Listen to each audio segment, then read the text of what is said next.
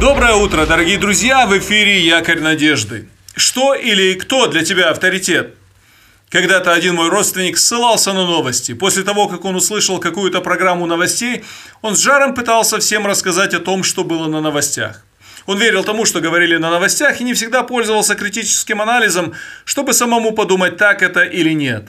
Думаю, что сегодня многие программы новостей и те информационные агентства, которые ведут эти программы, потеряли доверие публики. Может быть, у тебя есть другие авторитеты.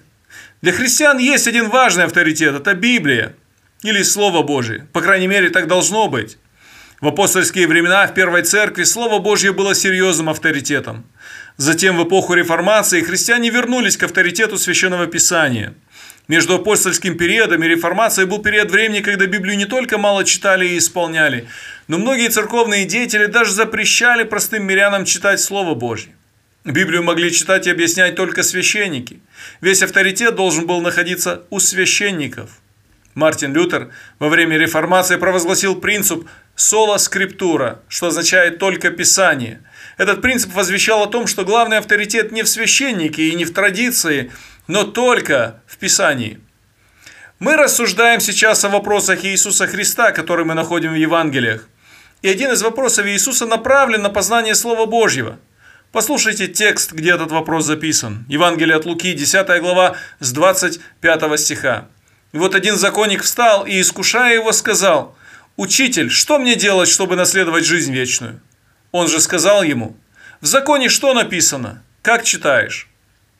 Он сказал в ответ, «Возлюби Господа Бога твоего всем сердцем твоим, и всей душой твоей, и всей крепостью твоей, и всем разумением твоим и ближнего твоего, как самого себя».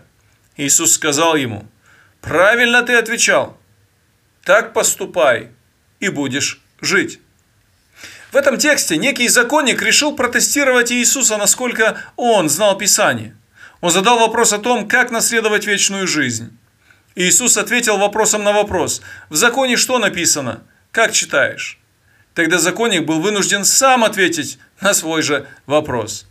Давайте на мгновение остановимся здесь, чтобы заметить, что Писание было серьезным авторитетом для Иисуса. Спаситель не начинает философствовать или выстраивать какие-то сложные концепции. Его первая реакция – а что говорит Писание? Обрати внимание, что это не единственный случай, где Иисус указывает уважение к авторитету Библии. Вспомни, когда сатана искушал Иисуса в пустыне после крещения, на все искушения сатаны Господь отвечал, написано. Как здорово, что Господь, который сам вдохновлял авторов Ветхого Завета к написанию конкретных слов, оставляет для нас пример уважения и авторитета Писания. А как в твоей жизни? Ты тоже первым делом прибегаешь к Писанию по всем вопросам жизни? Ты думаешь, твоя жизнь сегодня сложнее, и Библия не может помочь тебе в наше время? Иисус Христос не считал зазорным подчинять свою жизнь авторитету Писания. Подумай об этом. Ну, давай еще вернемся к разговору Иисуса с законником. Так вот, когда законник процитировал текст Писания, где говорится о любви к Богу и ближнему, Иисус похвалил его, что он правильно сказал – Однако важно не упустить в этой похвале Иисуса очень важный принцип. Христос сказал в заключении, так поступай и будешь жить. Авторитет Писания – это не просто твое знание теории Библии.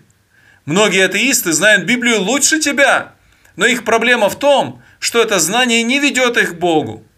Знание Библии само по себе не является большим достижением, и сатана хорошо знает Библию.